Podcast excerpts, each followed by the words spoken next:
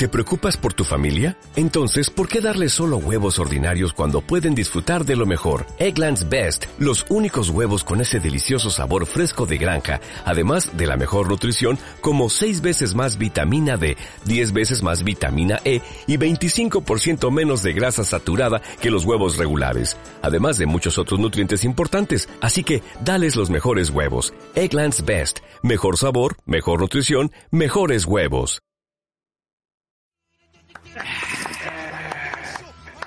¿Cómo están, chiquillos? ¿Cómo va? Bien. Bien, pues tú. Honrados con tu presencia nomás. No, ahora, ahora, ahora re- re- repito el aire lo que, le había comentado en, en Indoor. Eh, puta, gracias por la, por, la, por la invitación. En circunstancias así, cuando uno está encerrado, puta, que agradece estas comunicaciones. Eh, además que yo los relojeo de repente, me cago en la risa con ustedes, me, me divierten en la que están. Así Ah, que la qué raja, rico. La raja. Buena, muchas gracias. Rico que alguien valore esta pega, weón. Sí. Sí, Esta ¿no? pega que hace Marcelo. De hecho, vimos que compartiste un meme que salió el otro día, de un capítulo. No, bueno, de ahí, de, de ahí part- qué bonito, porque de ahí, de ahí partió toda esta coyuntura, güey. Pues caché el meme, la verdad me, lo- me lo mandaron. Eh, Mira, me cagué, me cagué, me cagué. No, están todos relojeados, cabrón, weón, están todos relojeados. Eh, me cagué de la risa, se lo mostré a mi mujer, también se recagó de la risa. Sí. ¿Pero sabías de dónde venía el origen del meme? No, le mostré, le mostré la grabación, el- el- el- no, hice todo, todo el, el periplo completo, le mostré el meme, o sea, primero le mostré, le mostré el audio, Ajá. el audio, después un par de, de- de comentarios y después le mostré el meme. El- Y ahí se cagó la Qué buena ese. Fue lo- qué- qué buena- La premisa. la- Exacto. Es un hombre que sabe de humor, po. Claro. Información profesional, po, weón. El tonto muestra el meme primero. po. Claro, po, weón. Texto. Pero sí, yo, yo creo que se lo dije ahí también. eh, lo que yo valoro, weón, y me llama la atención y me, me divierte, weón, el- la inmediatez, la, la, la agilidad creativa, la, la, la creatividad. Sí. Sí, no, hay unos buenos muy rápidos aquí trabajando. Sí. Saludos a Luis Avena. Sí, no, y otros han salido más. Yo, han salido, le ha salido competencia. Han sí. salido a competencia. Sí. ¿Esos, me- ¿Esos memes lo hacen ustedes o, o hay gente No, que- ellos. no, gente. programa, sí. Ah, puta que, puta que buena tener eh, gente colaborativa así, weón. Sí, Sí. no, Sí. fanáticos que. A veces nos asustan un poco así. Este, te iba a decir, bueno, eh, Cuando ya onda, empiezan pero- a salir memes con caras nuestras que nunca hemos puesto en el programa. ya- Claro, ya- con, con, con empieza- caras de fotos de, casa, de la mamá. a ver un meme y, y ve Claro. un meme en la, el frente. a, a veces salen memes de la- así en muy poco tiempo y memes con con, viñe- con varias viñetas donde hay una, una historia donde las caras se miran entonces me imagino que la persona que hace los memes tiene un banco de caras de Héctor Claro. mirando al lado derecho Sí, mirando los al lado memeros, izquierdo los memeros, los, los memeros, tú que tienen su, su, su, su biblioteca para tales situaciones y se pre- puta para el próximo terremoto tienen la weá y la, y la tiran. ¿no? Es una pega el ser, una ser, pega. Ser Sí. memero. Ay, ¿teni- ¿Tenía algún, algún meme, algún meme No, favorito? Yo hice, yo puta, en toda esta, este, eh, algunas weas buenas tiene la pandemia estar encerrado. Eh, yo estuve un rato haciendo unos asados virtuales.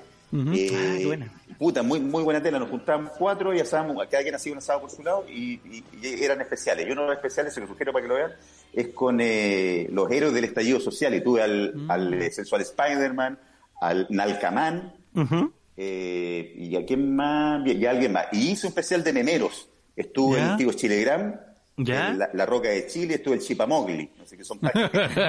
Claro. El Chipa tiene un millón, millón y algo de seguidores. Oh, no esas páginas la cagan para tener seguidores Sí. No, la caga, la caga. De repente, de repente me, me ha pasado que he tirado alguna teíta en Twitter y me mandan una. Alguien me dice, bueno, mira, salió en esa una de esas páginas y para mí es una. Una sí. Pero ojo que uno, uno, uno de repente la mira por arriba, ¿no? Esas páginas de memes y dice, ah, de humor. Y fíjate que el, el estallido, el movimiento social se estuvo transmitiendo en, en muchos momentos gracias a esas páginas de memes en vivo. Y las Sí, po. páginas de memes transmitían Claro. eh, la realidad más en directo que la tele, po. Estaban ahí. Claro, la, la imagen fija de Plaza de Plaza Dignidad, Claro. cosas así que no remitían los canales. el- Sí. Así Y el que- meme tiene también su filosofía, no es cualquier cosa, pues es como ya es la reducción del humor a lo más a la Sí, imagen de una más-. En, en esto, en, en esto eh, mi amigo Matías Hermosilla, académico eh, del humor también, eh, usted, ustedes lo, lo- lo tuvieron en el programa también. Sí, Él me explicaba también. la otra vez el origen del meme que viene del mi-mi, del, del, del yo-yo, no sé, él va a explicar mucho mejor que yo. pero, pero hay una, hay un análisis del meme y hay Claro. un, un estudio profundo del, del, del ejercicio del memero. No De- es cualquier weá, po. No de, es cualquier weá. De hecho, uno a veces le dice meme a cualquier cosa. Por ejemplo, el, del- el video este de la niña con la estufa. Digo, Claro. "Oh, el, oh, el- el- el meme bueno. Y no es un meme, es un video. No, un el video. meme, po, weón. ¿Cachai? El meme no es una Los foto. momos. Es un momo. Meme. El, al igual que, por ejemplo, esto que hizo León de para mostrar el meme, primero mostró el audio, mostró el contexto. Eso, normalmente el meme se tiene que explicar por sí mismo. O sea, un buen Tiene meme. que ser Put- Yo- sí, claro. po. Yo cuánta, eh, cuánto- claro. Esto, o sea, con, con- con el compañero Hermosilla que les comentaba también y con el amigo Mendiguro que estaba ahí varias veces, eh, coincidimos en el RIE, que es una red de investigación estudio del humor, y Perdón, Mendiguro, ¿quién? ¿Quién? me- ¿quién? El que hace pico. Andrés Mendiguro, no, no digan así, esos maricones. ¿Saben qué? Weón, habla mal de ustedes, maricones, habla mal de ustedes. Porque significa que cuando no estemos al aire, ustedes en cualquier otro capítulo, porque yo no voy a escuchar, me van a decir cualquier weá. La diferencia Pero es que él yo- lo decimos de frente. A ti no. Ah, no, no, a ti también. Pero, pero yo me entero, yo me entero de todo. Eh, bueno, te decía, a propósito del meme, pues, weón. Ajá. el martes pasado hicimos un conversatorio, estamos haciendo un conversatorio todos los, los martes, y tuvimos, hicimos el primero con el eh, Herbie, Ujú. eh, caricaturista, y de alguna forma hacíamos la reflexión que la caricatura actual es el meme. Claro. Claro. Eh, en- en la Humor gráfico. Humor gráfico, pero la Claro. lo lindo es, como en la, condensa- la condensación de, de toda una idea en una sola imagen. Esa es la po. Claro. Sí. Premisa, remate, todo en una Pero todo en una sola weá. Y tu cerebro la, la ordena. Claro. ¿no? Y lo mejor de todo del meme es que eh, deja de importar el contexto de todo. O sea, por ejemplo, yo cuántas discusiones he tenido con mi polola que me muestra un meme y digo, ya, pero este de qué película es. Pero este, pero de discusiones con mi polola? ¿Cuántas discu- la peor- la pe- la discusión. Mira, Mira, la mira. reacción pende de un hilo por culpa de Jaime Mira, nosotros discutimos poco, pero cuando discutimos por los memes. ¿La pillé Oye, pero- porno? No, la pillé viendo High Definition. Y yo soy de por la puta, po.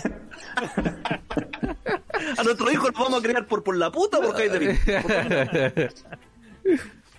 No, pero sabes que de verdad yo eh, a veces, eh, o sea, no discusión, pero ella se burla de mí porque yo le empiezo a preguntar ya, pero ese, ese personaje de qué película es, por qué reacciona así. Da lo Pero, mismo, Marcelo, si lo importante es el meme. Hay una weá que es peor, hay una weá que es peor. Cuando uno, a, a uno un meme le hace sentido y uno se reconchacaga de la risa y la vaya a mostrar y... Oh. ¡Oh! O no. O cuando uno se ríe, pero lo entendiste mal, te reíste de otra Claro. que no era.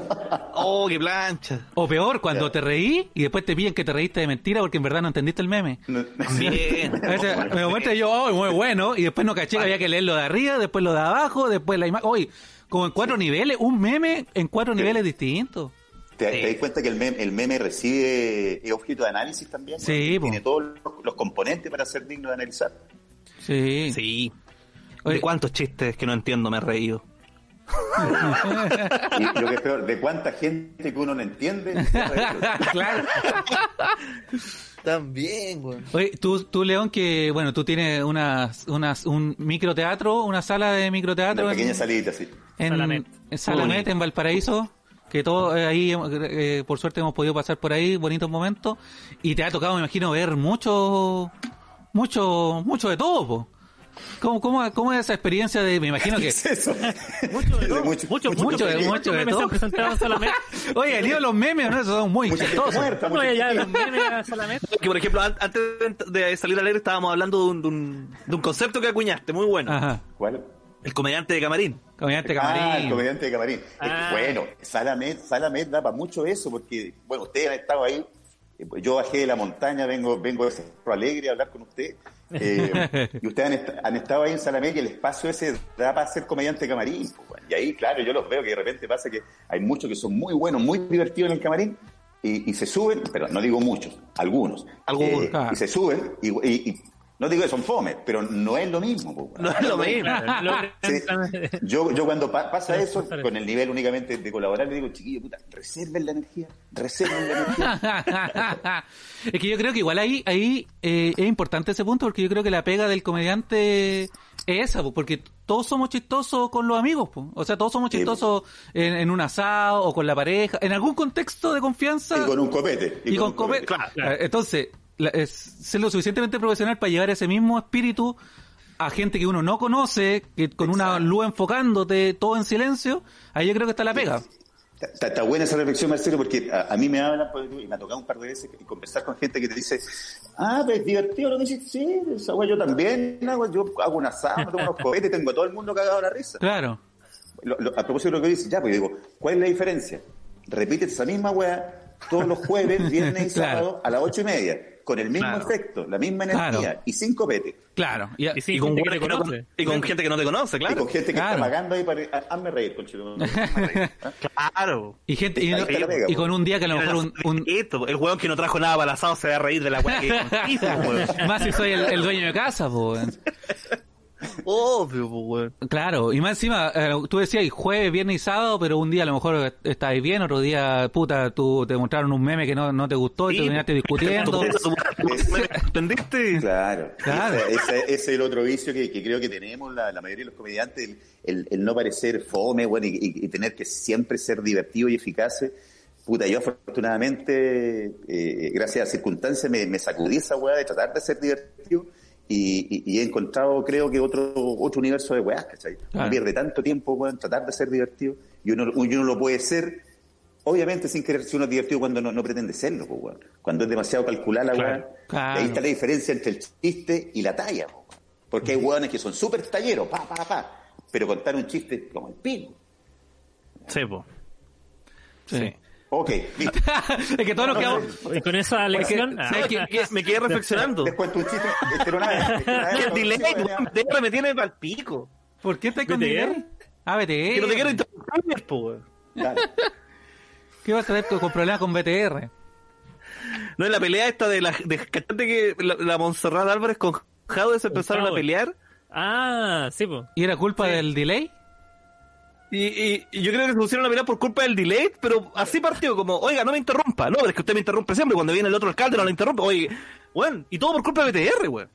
Pero, pero es que para mí, yo lo vi, a mí me parece tan lógico, aunque uno no escuche, es el invitado, te- espera lo que termine de hablar y después le contradice. No es que dice, "Bueno, sí". Claro. Claro. A lo mejor por eso invitan a la vida a Sí, todos weá- lados. La weá es tele, la weá no, no- no- no- en, en tele no puede existir una conversa, es televisión. Claro. Entonces, lo tenía ahí en ese formato, espera que termine de decir la idea y retrucale vos lo que queráis y deja que termine. Claro. Sí, Oye, sí, esta a- weá a se puede dar en este formato, ¿no? Pero no interrumpáis al León, ¿no? ¿Qué weá? Lo- Quedo tenso, León. No entendiste la indirecta, te está diciendo que lo dejé hablar, weón. No. Que no dejé hablar, weón. Son rápidos ustedes, weón, son, pichuleros, weón. Qué buena definición. Son pichuleros, weón. Cualquier weá para al toque, weón. ¿Por qué no le pusimos los pichuleros al podcast? Porque también. Estaba tomado. estaba tomado. Pero tomado, Lators. Carter. Pero... ¿Y a qué iba a decir, Héctor? Ah, yo iba a preguntar, porque justamente hablando de la, de la experiencia en televisión de León, antes de hacerte conocido eh, en, en el mismo stand-up, tú ya habías trabajado detrás de cámara. Sí. ¿Cómo, cómo Sí. partió tu experiencia en la tele? Eh, eh, qué buena pregunta, desgraciado. Porque la weá, la la weá viene, viene porque la comedia actual, bueno, el que yo sea comediante en realidad se debe a que yo eh, venía de un formato que era televisivo en donde quedé chato. Esto creo que lo contado un par de veces ya. Eh, puta, yo trabajaba, eh, es- escribía, dirigía, hacía cualquier weá la que me, me- me mandaran tenía que hacer porque tenía que pagar el arrendo. Entonces, y, el medio de televisión tuvo un lucho, ¿cacháis cómo es la weá? Eh, y llegó un punto que estaba chato yo, cansado, estresado, me sentía subvalorado, estaba lleno de rabia, de odio, quería mandar todo el mundo a la concha de su madre. Y eh, me iba en las noches, tocó la posibilidad de, de poder ir a hacer show a un bar, en ese tiempo no está ni siquiera el concepto de, de- de stand-up, Claro. siempre digo lo mismo, ni siquiera yo sabía que lo que hacía al principio se llamaba así.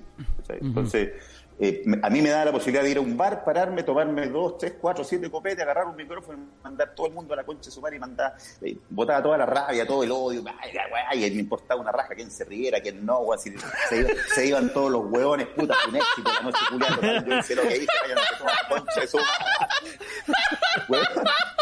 Y, y, y, weón, y estuve Se fueron todos los toda la concha de su madre, más. Sé que han pasado 15 años y yo todavía no sé, todavía no sé cómo se llama eso. Todavía no sé cómo se llama eso. Hue- Huevón, si yo pasé muchos años, yo- por lo menos cuatro años al principio, en donde todos mis shows se decía, buenas noches, váyanse a la concha de su madre. Así terminaba mi show. Por, por- cuando ya tenía mi show escrito, aún así Claro. las últimas palabras, váyanse a la Váyanse a la concha su madre. y, y afortunadamente, eh, en, en poco rato, en un par de años, ya boté toda la rabia acumulada durante tanto tiempo y, y me di cuenta que, que lo único que, no decir que perdía, pero que gastaba demasiada energía eh, en esa weá, cuando la Claro. podía conducir por otro lado. Eh, y así fue que llegué, pues, Héctor, al, al- a la comedia. Tú trabajaste con, Eso. como muñeco, ¿no? Como muñe- No, trabajaste como de en Solo TV, ¿no? Como en Enuco. de, de cor- de corpóreo. Corpóreo, eso era, muñeco. Tú trabajaste de muñeca sexual durante tres Muñeco años. de Jane. Tú eras uno de los topis, ¿no? No, yo era técnicamente, más respeto, weón, tenemos un gremio. Corpóreo se llama. Los Corpóreo, corpóreos. eso, Ahí está Piñerín, están todas ahí. yo pues. fui, claro, yo partí con un, eh, de hecho me llegué a la, tele- a la televisión, partió con el Solo TV, un programa de Mega, el primer programa infantil de Mega, Me acuerdo, ¿te perfecto. acordáis? A donde las primeras temporadas, los primeros seis meses eran únicamente eh, marionetas. Marionetas. Mm. Donde los, los actores contratados y poníamos, hacíamos voces, eh, eh, eh, jugábamos con las voces. Y después, a la segunda temporada, ya eh, empezaron los corpóreos. Los, los- Llegó la plata. Ah. Llegó la plata. Wow. Ahora cuerpo completo. Sí. No, pues, weón, si al principio yo me acuerdo, trabajé los primeros tres años, pues creo que por 130 lucas. Nunca me, Oh. nunca, weón, pero para, bueno, para mí ya con el pagar el arriendo, por lo menos. Sí, Ah. pero, claro. Eh, El arriendo del corpóreo, el kiwi. El arriendo del corpóreo que me lo cobraron. Eh, no, y en ese tipo, puta, tener pega estable es una maravilla, pero además era adentro un mono, weyando con cabros chicos, así que puta, todo, todo. y trabajáis con Rodrigo González ahí también, ¿no? Trabajé Sí, hicieron- después, un- después de un rato, claro, fue una, hubo un par de temporadas, dos temporadas creo, eh, y entre medio, como buen eh, eh, animal con hambre, creo yo, weón, me, me, me agencié, quedé yo como, como director artístico porque se fue el creador del programa, que era Jorge Mm. Pérez. El- Ese programa existió desde la cabeza de Jorge Pérez, el creativo, y después, de, a los dos años, creo que Jorge se fue, y yo hasta ese momento era su asistente de libreto, y me enseñó mucho Jorge, y cuando llegó- quedó ese vacío, eh, me nombraron a mí como director artístico. Eh, que no era más que el mismo mono que tenía que trabajar el doble. Claro. La wea. Entonces, La, la misma plata, doble la pega. misma weá. Claro. Escribía, dirigía, weón, me ponía el mono, sudaba, weón, editaba, weón, eh, y, y aún así eh, llegaba tarde y, y era poco lo que hacía. Claro. Para, los culiados. Y en ese, eh, tú cachai, la- Y váyanse a la concha su madre.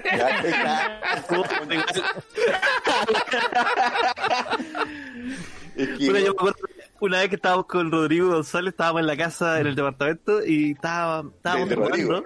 De Rodrigo, estaba el Héctor y yo, Uh, Romero y yo. Y parece que estaba Héctor Escudero también, pero Parece. estábamos, estábamos ahí. Y nos empezó a contar eh, de esa época. Y nos una weá que nos contó que nos dio mucha risa era que eh, ustedes eran los corpóreos del Solo TV y también estaban los corpóreos del Cachureo. Sí. Creo. Eran, eran mafias de corpóreo. Eso- Era Es magia. raja. No, y un día, weón, de verdad, porque fue como. Y, y era muy loco, porque. eh, Y ese bueno, weón se creía la raja porque era corpóreo cachureo, no me acuerdo quién era. ¿A quién No, se refería fue- Rodrigo González? Pero weón, además hubo, hubo un episodio muy, muy, muy, muy loco, muy, muy huevón también, porque eh, el juego de la tele, pues, weón, los ejecutivos, los productores juegan siempre a la, a la inestabilidad, ¿cachai? A, a someterte ahí, pues, weón. Entonces, como Claro. que echaron, echaron, ya ni me acuerdo fue, echaron a un corpóreo, eh, y estábamos, estábamos, weón, eh, grabando un capítulo, y de repente empieza a entrar lo- lo- los, los actores que nos conocíamos nosotros, eh, Epidemia, el señor Lápiz, Oh. eh, eh, Don Walo, weón, al estudio de, Sol, de Solo T, weón, y nos miramos, y claro, como que estaban haciendo Ay, casting, como que la pro...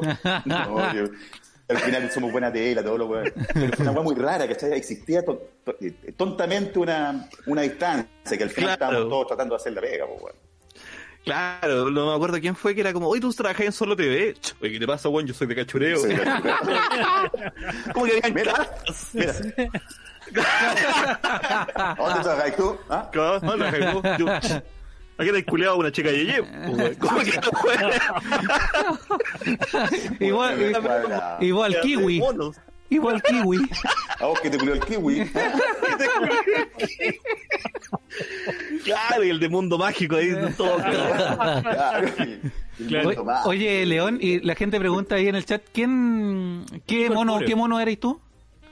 Yo era, en un principio era, cuando era, en la- primera temporada, La primera temporada era únicamente el kiwi, un sillón y un ratón que le aparecía sobre el hombro. Ah. Sí. ¿Te acordás?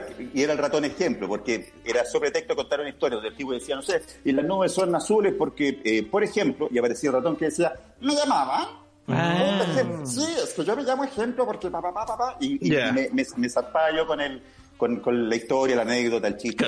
Y tú eras el kiwi. el, kiwi el kiwi era un corpóreo. Era un. No, claro. Por eso no es que sea bipolar, no es que sea bipolar, es que lo hacían dos guanes distintos. Son No, la verdad, el kiwi, el kiwi lo hacía Oscarito. constantes, en, un, en un exoesqueleto. claro. Como Men in Black. Se habría. Ya estaba Oscarito operándolo.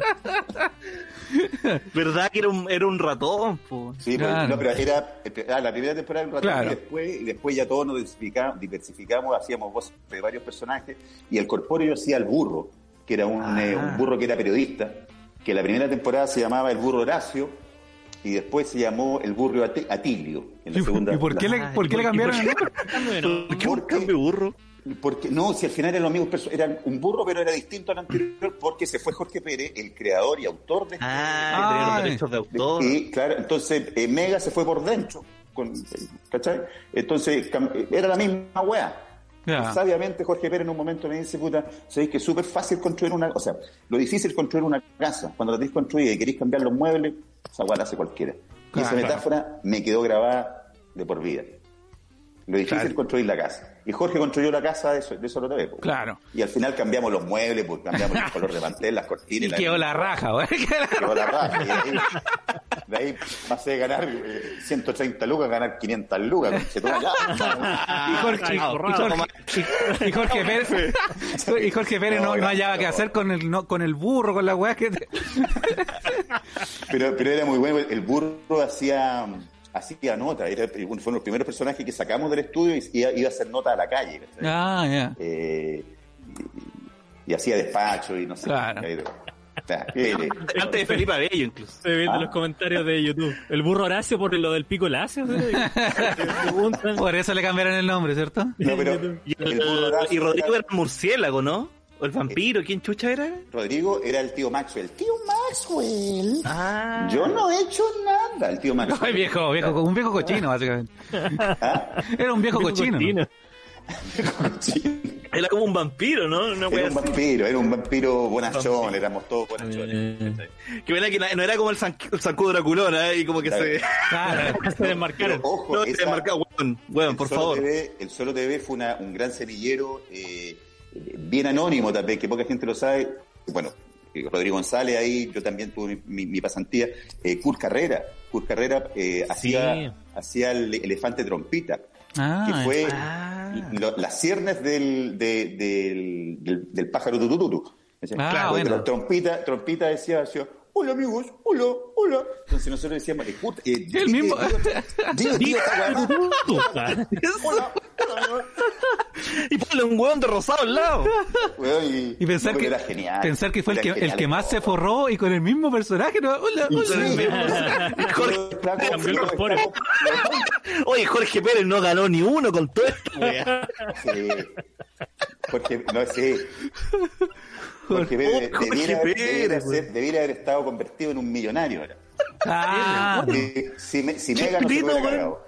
Chespirito, no le hubiese pasado a esta wea. Sí. Hubiese tenido que hacer el burro Horacio con sin H, todas esas weas.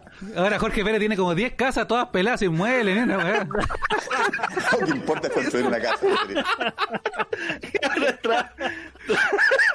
haciendo casos para el Servius. Ah, puta Jorge Pérez, weón. Sí. Gran valor, gran valor. ¿Y quién más, quién más estaba aparte del tutututu ustedes dos y los otros eran actores más desconocidos? Habían, habían actores más. Bueno, el, el César Armazán, que era el, el- el que hacía el chanchito. Eh, Ah, el yo te iba a preguntar quién era el chanchito. Ya. Eh, César Almazán, un tres. ¿Falleció ese actor? No, no, gran ¿No? amigo mío, todavía está eh, luchando siempre adelante con un sentido del humor tremendo, eh, pero con un coraje increíble. Imagínate un ser humano que mide un, un metro eh, y aún así ha sido capaz de sostener una familia, salir adelante, weón. Sí. No, weón, ¿Él era el, él era el del circo Las Montini? No, ¿No? ¿Era otro? Ah, ya. No, otro. que son todos era iguales. niño. Qué, bu- qué bueno que todos son iguales. qué bueno que no empezaste, qué bueno que no empezaste a nu- a enumerar. Oye, ¿Era el de Morandé y compañía? No, era el de... No, No, es otro, es Life un actor. Luis. Era, era, era tontín, era enojón, ¿cuál era? Ah, pensé que era él, ya. no, era otro. Oye, y ahí eh, después... Después estuviste metido también, o a lo mejor en paralelo, con eh, la novela de, de Jingo. Y, y- Ah, eh, de ahí me de Mecano, que me- de Mecano y después Jingo. De Mecano y después me fui a, a Jingo. Y estuviste en, la- en reality de Mecano No, yo le, he también, hecho, yo todo. le- he hecho mucho daño a este país. La mente detrás de Alex Hernández. Qué bueno que te estáis limpiando de esta Pero, Es que a, a mí Yo me tengo dice, disculpas. no, weón, a mí me dice, no, he hecho esas weas. Yo- lo bueno es que a esta altura yo era, eh, hago, he hecho weas de culto. Claro, claro, claro. De culto, claro. No, uno hacía las weas que podía y hacer con lo que podía. Cumplía órdenes nomás. oye, oye, so- soldado, soldado dictadura, eh, Bueno, yo cumplía órdenes nomás. ¿Qué quieres No, no, no, pero fuiste, fuiste, no sé si a lo mejor fuiste, estuviste metido ahí, pero fuiste, o fueron, premonisores, ¿cómo se dice la palabra? Premoni- Suspensores. Revisores. premonitorios, premonitorios. Eh, porque en una novela de Jingo eh, pues, sale el tema de Carol Dance donde dice, puta, mañana voy a salir en las redes sociales, soy un degenerado. Y Gallina le dice, no, nadie se va a acordar después mañana. Puta, yo, yo he visto eso y, no sé, no estoy seguro, soy honesto, pero a mí me da la sensación haber escrito esas líneas. No estoy seguro, pero como todos escribíamos por kilo en esa Claro. weá, eh, eh, claro. He escrito weas de culto. Ay, O sea, qué bueno. gracias a ti la gente conoce a Carol Dance como un degenerado. Eh, Soy un Podríamos degenerado. decir. Fue el primero podríamos decir que con el cartero, el, el El, encuestador. el encuestador. Oye, ¿han tenido a Sergio acá ya?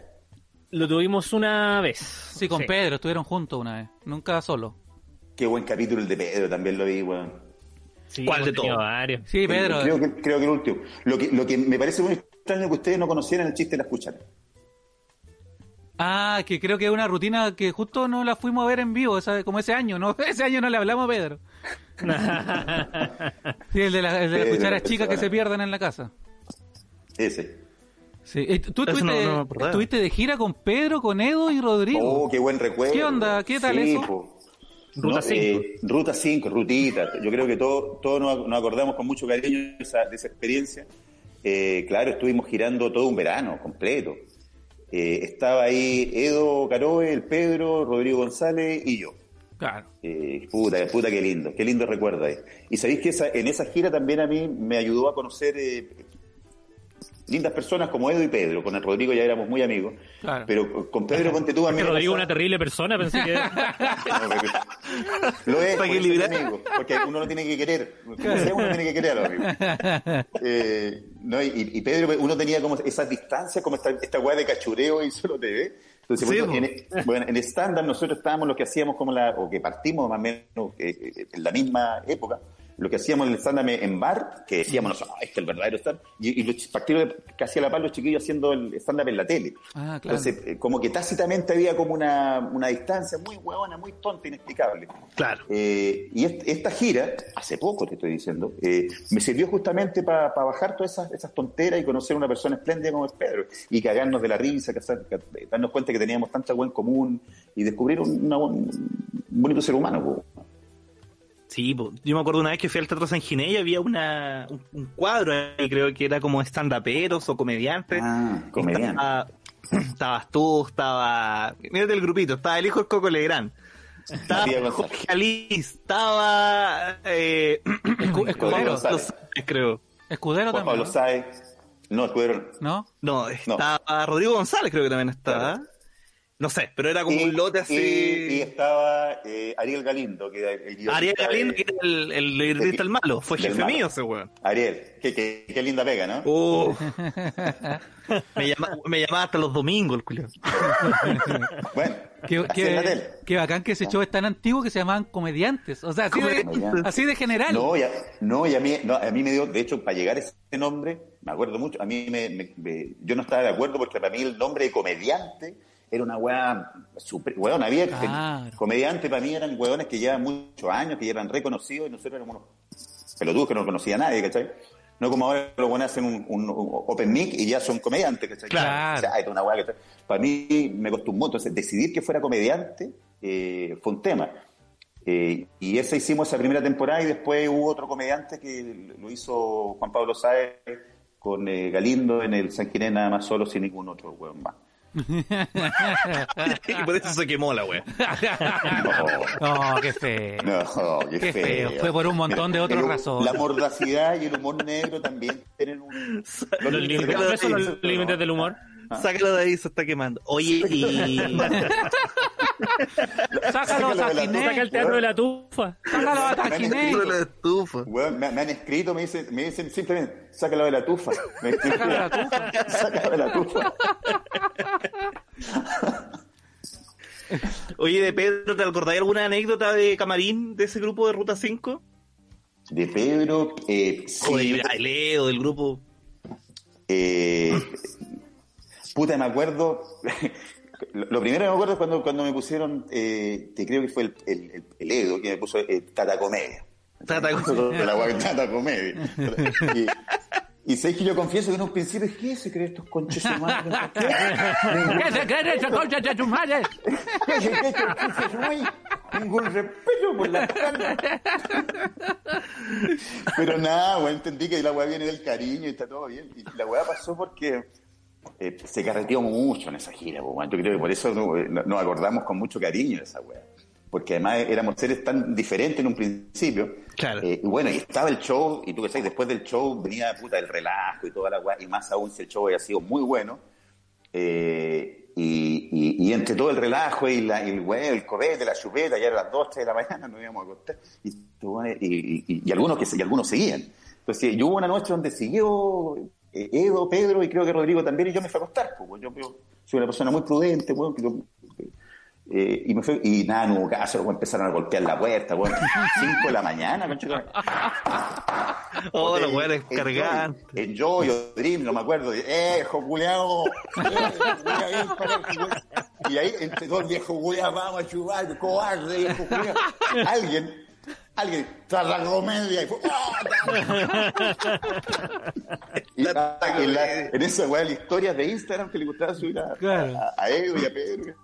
Que para mí, yo todavía no estaba, yo a esa gira le debo eh, estar eh, en Instagram. pues, Yo antes no. Ah, claro. Twitter con Cueva. A mí en las redes sociales me introdujo el Diego Caroy, el Pedro. El Pedro, el, el, El hermano de- el hermano de de- el hermano de Leo. Me enseñó toda la weá y eh, eh, eh, me enseñó este universo del, del, del Instagram. Y yo ahí no cachaba de las historias, nada, nada. Claro. ¿Y te, y- no- y te gusta? ¿Te gusta el mundo del, del Instagram, de las redes sociales? Me aburre, weón, me aburre. ¿Las historias tampoco te gustan? Pero es que, a ver, espera, no, eh, me, me- no, perdón, miento. Me gusta, me gusta mucho, me gusta harto. Miento. ¡Miento! Bueno, ¡Miento! Me aburre, miento, me gusta. No, no, ¿sabéis lo que pasa? Eh, me gusta, pero me aburre esta pseudo necesidad que uno tiene que estar subiendo todos los días Ah, y que claro. te tenéis que ver bonito, tenéis que estar bien iluminado, tenéis que tener buen genio. No, yo no, muchos días quiero mandar todo el mundo a la concha de su madre. Su Claro, una historia, una historia de Instagram a la semana. 15 segundos, váyanse a la concha de su madre. Claro. El mismo video de León Murillo diciendo "Vaya, tu madre todos los días. Debería un ser loop, el... un loop. Claro. Eh, Y fue- eso, y fue el- eso, eso- perdón, eso, eso es lo, lo que me- lo único que me aburre de Instagram, Claro, pero la- la me, me parece que es mucho más amable que, que Twitter. un poco. Claro. Twitter ya, lo- ya ni, casi no lo pesco esa weá. Claro. Ah, yo lo uso harto para informarme, leo, ah, y paso más rabia que la chucha, pero me gusta... Sí, yo no quiero, es que por eso digo, yo ya vengo como de la de votar toda la mierda y me costó tanto votar toda esa mierda que ahora tampoco, tampoco estoy convertido en un padre Gustavo, weón, Claro. pero, pero no quiero, la verdad que no, no quiero gastar más tiempo, no quiero gastar tiempo en weas que no, no, no, weón. Harta mierda votaste porque bajaste harto de peso. De Sí, pues, weón. Y hay gente que pregunta en Patreon eh, si has tenido algún cambio, eh, aparte de lo físico, ¿cierto? En lo personal, desde eh, tu... Eh, eh, tú dices eh, personal de, de, eh, eh, psicológico, de, de seguridad, de ese tipo de cosas. Mira, yo creo que a la gente le interesa más si culiáis mejor. Pero, Sí, pero vamos por lo mental. No, porque uno, me imagino que uno sigue siendo gordo de, de mente, pues como Sí, que al pues. final el cuerpo adelgaza, ¿no? Sí, Pero no- sí. Si uno ¿Tienes tiene, uno tiene la, uno tiene la mentalidad de gordo, sí, pues por eso la mayoría de los gordos que bajan de peso, so- yo me corcheteé y me hice un bypass, y vuelven a subir el efecto rebote, esa típica weá, es porque no se han tratado psicológicamente bien, porque la- eh, uno tiene mentalidad de gordo. Eh, el, Claro. el operarte verdaderamente, hacer una cirugía bariátrica en mi caso, es como operarte el cerebro, pues, weón. Claro. Eh, porque y uno sigue teniendo mentalidad de gordo. El tema es que el estómago fisiológicamente ya no te da, pues, weón. Entonces, esos Claro. weones que, y además, mira, la primera vez me acuerdo que me comí, no te miento, media cucharita de postre de más de una papilla, que en un, pasáis un mes primero comiendo pura papilla. una- bueno, no te miento, media cucharadita más de, de- de- bueno, y me- casi me morí esa noche. No. Eh, fui al doctor, eh, al, al poco día me dijo, mira, eso es un infarto. ¿Cómo un- No, no es un infarto. Sufriste lo mismo que sufre un preinfartado. Oh. Dolor en el pecho, ahogo, sensación, angustia, te vaya, esa weá, me voy a morir, me voy a morir. Era las 5 de la mañana yo quería. Bueno, eso es un preinfarto, ese es el dumping, el famoso dumping. ¿Qué te digo con esto? Que ese gordo que se corcheteó, bajó de peso y volvió a subir, tiene que haber pasado por esta sensación Oh. muchas veces, pues, weón. Claro. Claro. Entonces, y ahí te das cuenta cómo te gana esta weá, po. Sí, pues. cómo te gana la. te- te- te- se te pasó el hambre, pues uno, a uno no le da hambre, si lo que te dan son ganas de comer. Claro. Pero esto te pasó solamente una, Una vez. vez, una Ah, vez. ya. Y lo pasé, fue tan traumático, y yo soy bueno para el dolor con Chinomar, yo soy bueno para el dolor. soy bueno. Ah, Yo me crié en dictadura por Chinomar, yo me crié en dictadura, weón. yo gané la democracia. No hay, no hay dolor, bueno, y yo trabajé con Kurt Carrera, que era uno de los hermanos sin dolor. menos dolor que él. No, Menos pero, pero imagínate lo traumático que fue para mí, Sí, que fue una sola vez, dije, no, estoy huevo, estoy huevo, no. Eh, ¿No? Y pasa con, con, con el azúcar, o sea, un copete de más, cualquier cosa de más. Pero es loco porque yo eh, yo siempre chupé como camionero, es verdad. Ya. ¿Cachai? Eh, y después que me corcheteé, eh, y de la misma forma. Un, cam- un camionero más, un camionero más flaco, ¿no? Como- como flaco. Es como, A mirar los jar- colores en la mañana. No, como sigo. jarcorito. que hacía jarcorito que ahora es camionero. Eh, no, me- pero me pasó hace poco, hace un año, que de repente, de la noche a la mañana, mi tolerancia al- al- a la sustancia alcohólica me, me cambió, de la noche a la mañana. y por primera vez, por primera yo ya tengo 50, cumplí hace un par de días 51. Eh, por primera vez en mis 50, en mis 50 años sentí la sensación de, de- de embriaguez. Esa weá como que... eh, no, pues yo no, quiero no te año. eh, nunca, me- nunca nadie me había visto eh, con chavo, ¿cachai? Porque yo chupo, eso digo chupar, me tomaba la libertad de tomar porque, porque aguantaba, pues, weón. Claro. Oh, Eh, qué brígido. y- y fue loco, porque uno se sigue viendo desde afuera y dice, pero weón imbécil, si es tan claro lo que tienes en tu mente, es tan lógico lo que estás diciendo, ¿por qué se te escucha? como- Si soy tan clear, ¿por qué sueno como una huevonao? Porque claro, soy pero- como tata comer. Ay, pero No, qué pero bien. siempre, siempre, sie- siempre mesurado, fue una, una oportunidad y listo, y, y- y así Claro. uno aprende. Pues, weón. Sí, yo, yo vengo de la, no sé, de la- yo aprendo a patar en los hocico, así no. Y, y- y ese, ese periodo de adelgazamiento fue durante Ruta 5, ¿no? ¿O fue antes? Fue durar, fue, fue- o sea, me corcheteé antes, pero el Claro. proceso posterior fue casi inmediato con, con, con Ruta Sí. Claro, como Claro. la baja- o sea, ellos te vieron adelgazando así Claro. en, en cada de hecho, el Edo, el Edo un rato tiraba un chiste y decía que, no sé, que era como, lo moría como, como el, el viejo Pascuero haciendo, haciendo crossfit. Yo me acuerdo una vez que lo fui a ver al Monticello y, y no sé si era el... Yo, yo tenía la sensación de que la weá fue improvisada y después me dijeron que parece que no era improvisada, que, era, que tenía ahí un chiste con un atril. Oh, la weá buena. Puta que buena. salió bien, weón. Buena, bueno, ahí Yo, yo de verdad repítete- pensé que era... repítete el chiste todos los jueves, viernes y sábado a la misma hora. Bueno, esa weá, la primera vez fue verdad. La primera vez fue verdad. Pero recrear esa weá es Pero, imposible. pero es que está porque así uno, así uno va descubriendo los chistes, si los chistes también, uno se sienta, los, eh, premisa, remate, acting, to- todas las weas, ¿cachai? Setup, y to- todas esas mierdas. Pero Todas tus mierdas, Luis, todas tus mierdas. No, este, en, en la teoría, en la teoría que. No la inventé yo tampoco. No, pues, no, eso- en la, en la No, teoría esa weá que te gusta hacer a ti de la premisa. En la teoría, sí. Claro. Pero, pero lo lindo es que eh, cu- cuando una cosa es eso, que tiene tanto valor y, y- y pocas, pocas personas tienen el talento de construir un chiste, pero hay otra guay que es maravillosa. Creo que ayer lo, lo decía en, talleres con, con con mi gente. Bueno, les decía, es mucho más lindo cuando uno recibe ese chiste. ¿Cachai? Cuando de repente salió y como, oh, conche tu madre, mira la guay que encontré". Y ese chiste, qué buena que te acordé, Lucho, porque ese chiste nació así, porque se me desarmó, me había comprado una tele, como yo te- tenía, era una rutina nueva, eh, y yo te- te- te- trataba de hacerla a la pata, me compré una tril para tener una chuleta ahí. Yo trabajé mucho Claro. rato, pues yo decía, ¿cómo? ¿y para qué me tengo que aprender de memoria la guay? ¿Por qué los músicos entran con una tril, tocan, se paran la guay, pa, pa, pa, buenas noches, muchas gracias, listo, se acabó. ¿Por qué uno no puede hacer la misma weá? ¿Verdad? Entonces yo entraba con una tril y, mi y lo ponía ahí, y se me olvidaba alguna weá y mi relojeaba listo. Y en un momento como que voy a dar vuelta a la hoja y la tril culiada se me, ¡fa! se me desarma. Y fue, fue un cagadero de risa que al final, y fue y traté de recrearlo siempre, que yo terminaba, me sucedía una vez, me sucedió dos veces en el mismo show, y al final terminé agarrando la tril haciéndolo mierda y su madre.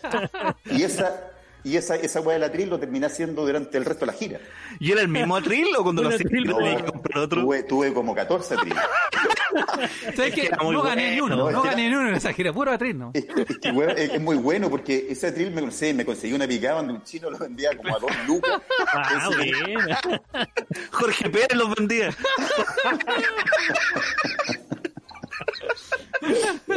Oh. ¿Y, y- y qué consistía entonces? Ya, en que, en que el atril, en el atril te falla, eh, ¿En qué consistía el chiste? Que el atril te fallaba consistía- entonces y tú consistía- te enojabas al con el final- atril. eh, claro, el atril me fallaba y se me desarmaba y al final yo tenía, tenía una piececita que era un tornillo grande nada más que enseguida daba vuelta a la hoja, el tornillo se caía y ese era el, el primera. Ya. La, la primera entrada, ¿cachai? Ah, con todo el mundo se cagaba, ah, circuleaba hacia allá, ya. Ya. Y después hacía otra cosa y el atril ¡fra! se me desarmaba. Y ahí ya la tercera, ¿cachai? Eh, regla de tres, Pero era muy era que lo agarraba y, decía chino culea y que le compré el atril. ¡fra! Es que, weón, tú lo- salía tan, tan honesto, weón. Yo de verdad, yo fui con mi papá. Mi papá no lo, no lo veí reír, weón, desde que, no sé. ganó el Desde la plebiscito en el dictadura. 80. De que- desde que ganó el 100 en el 80 que no lo veo tan contento. Weón, pero... Porque hoy te salió muy, Pero, muy genuino. buena. Mira. yo al Pero- fui a preguntar, oye, ¿qué onda? ¿Qué está bien, León, weón? ¿Qué- el, atril, el atril está bien, le pasó algo. No, pero, pero además, eh, a ver, eh, la- la- la- to- todo era verdad, pues la- una cosa es que haya sido recreado permanentemente, pero todo era verdad, lo que decía también era verdad, porque cuando yo le comprar ese a Chile, ese chino de mierda que le compré, eh, a ese chino de mierda, no a, los chi- a ese chino de mierda, yo le pregunté, ¿y tiene garantía? Y el chino me dijo, sí, sí, ¿cuánto? cuánto? Eh, una, una semana, una semana. una semana de Y garantía. tal cual, duraba una semana. Una semana me duraba la weá, po. Por eso. Pero sabes que yo, yo quiero reparar en algo, quiero reparar en algo, porque eh, León nos contó hace un rato que él estuvo cuatro años terminando toda su rutina diciendo váyanse a la chucha, Váyanse la váyanse a la concha de su madre". concha de su madre. Y ahora el, el Luis dice que ese enojo te salía tan real. Y ahí está la Sí. pega, vos. Ahí está la Ahí pega está de, haber trabajado el Sí, enojo jueves, viernes y sábado Buena, buena. No, es muy buena reflexión, eh, eh, Marcelo. Porque eh, a mí, eh, cuando me preguntan de repente, la típica weá que pregunta, eh, ¿cómo construís tu humor, tu chiste? ¿De dónde viene tu energía vital, creativa? Y yo parto diciendo, yo por lo general funciono desde la rabia hasta el día de hoy. Cuando algo me molesta, algo me violenta, me parece que no corresponde, que no debe ser. La weá que te da rabia. weón. Claro. De- desde ahí, desde el ejercicio en mi cabeza, nada más de tratar de cambiar o de enrostrar la weá, de ahí empiezo yo a generar, particularmente. Y lo, y lo lindo, creo yo, del ejercicio de la pega que compartimos nosotros acá, es que es- en algún sentido somos capaces de transformar esa energía de mierda, de la rabia, en una agua tan bonita, tan prístina, tan luminosa, como que, puta, eh, gracias por el halago, Lucho, de hacer reír a tu padre con una tontera así. Qué, bueno, ¿cachai? Dar, dar vuelta. Claro, Sí, no, oye, genial. tengo una pregunta acá del Patreon, eh, justamente para enganchar con esto, de Cosme Fulanito. Dice, Cosme don, don señor León, Déjame, déjame ¿considera tomarlo en que, serio. Déjame tomarlo en serio. Don señor León, ¿considera que la comedia es una acción de contracultura o que esta debiese ser así? Eh, sí, sí, en términos simples, sí. Es, es por lo que acabo, es lo- es por lo que acabo de decir, sí. Claro. Sí, pues es, una, es un acto de, soliviantarse, de faltarle el respeto, de mirarle el, defecto, ¿cachai? Eh, y eso, eh, si, si se hace sin humor, eh, es mal, es inapropiado, es a destiempo. Pero si pues, le ponís la, puntita del pico con humor y el weón se ríe, en su propio, le dice un imbécil en su cara que es imbécil y el imbécil se caga la risa porque todo el mundo piensa que también es un imbécil, está la raja, creo yo.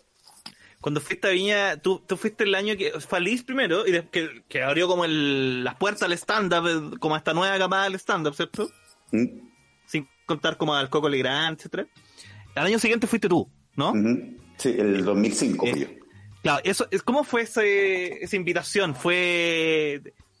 ¿Te la esperabas y la buscaste? No, para nada. Para mí fue absolutamente sorpresivo. Y esto yo sí lo, en un principio, después del festival, todo el mundo me preguntaba lo mismo y, y, y- y- y era algo así lo, que- lo que yo relataba. Eh, eh, cuando, cuando fue eh, a- Alice al Festival de Viña, yo, yo eh, formé parte del, del equipo de él. Entonces yo viví de cerca el estrés y toda una cosa del que yo venía saliendo de haber trabajado en televisión. Además, tú eras el guionista, ¿verdad? formaba, formaba parte del- de- de- de- de- del equipo ese. Eh, y el, entonces era tal el nivel de estrés que era justamente lo que yo venía arrancando de la tele, ¿cachai? Y por eso yo entraba. Entonces, dicho esto, cuento corto, estaba en- escribiendo una weá, un guion para alguien, me estaba escribiendo, me acuerdo, y, y, y el teléfono, Alex. Y me dice, hola, no, no, me dice, oye, León, puta, vengo saliendo de reunión, ahora me salí de reunión, me han dicho para preguntarte esto. ¿Te interesaría ir al Festival de Viña del próximo año? ¿Qué? Esto, pues, bueno, nada, me estáis weyando. Pues, bueno, ¿cómo te voy a estar weyando? Fue lo primero que uno dice, pues, bueno, me estáis weyando. Ándate a la No, concha de tu madre. Me dice, mira, yo ahora estoy con Pablo Morales y con, con otros ejecutivos, ¿cachai? Que- que- me dice, Pa- Pablo... Con el burro Horacio. con el burro Horacio, un, un ejemplo. Eh, y me dice, puta, que Pablo te conoce perfecto, pero como guionista, porque yo había escrito varias weas para allá también, para, para Chile. Claro. Pero, pero no te ha visto nunca en el formato de... de- y yo le estoy hablando de ti, y, pero antes de seguir hablando de ti, creo, si, si te interesaría. Yo le, y yo, mira, yo le dije, no. No. gracias. Ah, pero espérate, ellos sin haberte ido a ver un bar, no tenían... Nada, Alex tampoco única- te había visto en vivo. No, Solo eh, tu texto nomás. No, no, eh, Alex, Alex, a ver, cuando yo decido, es que me- eso son sal- uno salta en el tiempo en el relato. Cuando yo decido irme de, de la tele, fue justamente yo estaba escribiendo una, eh, estaba escribiendo Don Diablo, creo que justamente, o Vampiras, creo que, empezando a escribir Vampiras la tercera que Y hubo una noche en la cual yo no pude ir a, a actuar, porque tenía que terminar el puto guion. ¿Cachai? Que Uno, uno escribe por kilos, pues, weón. Sí. Entonces, y esa weá fue tú súper determinante. Entonces llegué al día siguiente con el guion, me acuerdo, le dije, Alex, toma, acá está el guion. Y sabes que yo llego hasta acá, no, no, no, no puedo seguir más. Y me dice, ¿por qué, weón? ¿Por qué, weón? Eh, y le cuento, le dijo, me pasó esta noche y la verdad que eh, he ponderado mi- mi- mis prioridades y de verdad yo no quiero en esta weá, no quiero seguir esta máquina, me, me interesa más esta weá que estoy descubriendo. Y Alex tuvo la, eh, el- respeto de, de, tener a bien esas palabras y no decirme, me- trató de comer, me dijo, oye, pero bueno, consi- me dijo, ¿sabes qué? Si eso es lo que ok, ningún problema. Eh, y así fue, po. Entonces, como yo habiendo vivido todo eso, yo venía de vuelta, fui al Festival de Viña acompañando a- al, equipo de Jorge, y después me tocó a mí, cuando me, llega la invitación a mí, yo no, no, no quiero. No quiero ser esculeado, no quiero estar eh, eh, pretendiendo ser inteligente frente a la prensa, bueno, haciéndome el divertido porque sí, no me interesa. Y Alex también, con la misma inteligencia, siempre me dice, ya, ok, entonces, haz cuenta que yo no te he dicho nada, no te he preguntado nada, piénsalo. Te llamo en cinco días, una hora así. Pregúntale a la mafa, me dice, a, mi mujer. Pregúntale a la mafa, con- conversalo con ella. Llegué a la, a la- y esto le he contado también un par de veces. Llegué a la casa en la noche y le digo, le cuento, le digo, puta mafa, ¿sabes que me llamó el guatón? Y me, dijo esta weá, si acaso quería ir a Viña. Reacción de mi mujer, me dice, la concha de su madre. La concha de tu madre. Ándate la concha. de madre. Runa trilas. Claro. ¿Por qué? Porque, ¿De ella, porque ella también, bueno, llevamos casi 20 años, había asistido también a ella, todo este proceso y todo. Claro. Uno, uno lo cuenta, uno ahora ya la cuenta en anécdota, en simple y me cago en la risa, pero... eh, Fue eh, mejor, al eh, final. eh, claro, fue mejor, pero en, en el proceso es súper traumático, pues, weón. O no sé, traumático, es. Porque esto fue en octubre. ¿Septiembre? No, a mí me llamó Alex en, ¿qué digo yo? Julio, Ya. junio, y fue eso, y después, bueno, una semana después me volvió a llamar y yo le dije, ¿sabes qué? Ah, y algo mi mujer me dice, eh, eh, León, tú siempre has dicho que los desafíos son para tomarlos. ¿Sí? ¿Cuándo dije esa weá? Así que, ojo, weón, uno tiene que tener mucho cuidado con lo que uno dice. Sí, weón, ahí. Entonces, weón, y, y fue, muy- weón, bueno, ya, entonces vamos, démosle. Bueno, y así fue, y como te digo, a mí me, me no sé, a- junio, julio me dije que sí, y vino el proceso en el cual uno graba su rutina y la vuelve a grabar y vienen los, los comentarios de la comisión y bla, bla, bla. Y chucha, pasó eh, julio, agosto, septiembre, octubre, y yo dije, ya me olvidé, ya fue nomás, po, weón. Claro. Fue nomás, po, weón. Y, y, en, y, en, y en un punto, es, en ese fue, yo dije, ¿sabéis qué? Puta, tengo una weá a trabajar, yo, yo lo voy a seguir trabajando, lo voy a seguir trabajando, no pensando en esto, sino Claro, que me va a servir para un show, Claro. para, no, para no perder la pega. Claro. Eh, y veníamos trabajando con, eh, con eh, Juan Pablo López, que, que- que era, era- había tomado unos talleres míos, entonces, eh, y seguimos trabajando con Juan Pablo. Y de repente, que te digo yo, en principios de enero, me, me acuerdo, estoy subiendo a mi auto y Alex, me y dice, hola, hola, oye, estamos. ¿Estamos qué, weón? ¿Está listo? ¿Qué cosa? Festival, está ahí weyando, concha tu madre. Y fue como, oh, weón. Y me angustié, me angustié hasta que me bajé del escenario. la aquí ya. Concha de su madre. Oye, pero qué Hace poco ¿no? dijiste, eh, leí por ahí en la cuarta, que no te volverías a subir o que al menos no están tus planes. No, de momento no, de momento no, afortunadamente porque ya, eh, no, no te voy a decir ya fui, no quiero más, no, porque yo mi, es loco, porque hasta hace poco tiempo, hasta antes de este proceso del stand-up en, en los grandes escenarios, eh, ir al Festival de Viña era la consagración de cualquier comediante, cualquier humorista. po. Al Sí, final claro. de tu carrera, era, puta, yo, por cueva, por circunstancia de la vida, entre comillas, fue el inicio de mi carrera. weón. Entonces, para mí, fue, puta, que la gente me conociera un poco más. más- Yo ya llevaba, qué sé yo, 10 años haciendo la pega cuando fui al festival. Te conocían de actor. Me conocían, ni siquiera, weón, ni siquiera. es que las weas que yo hacía eran transparentes siempre.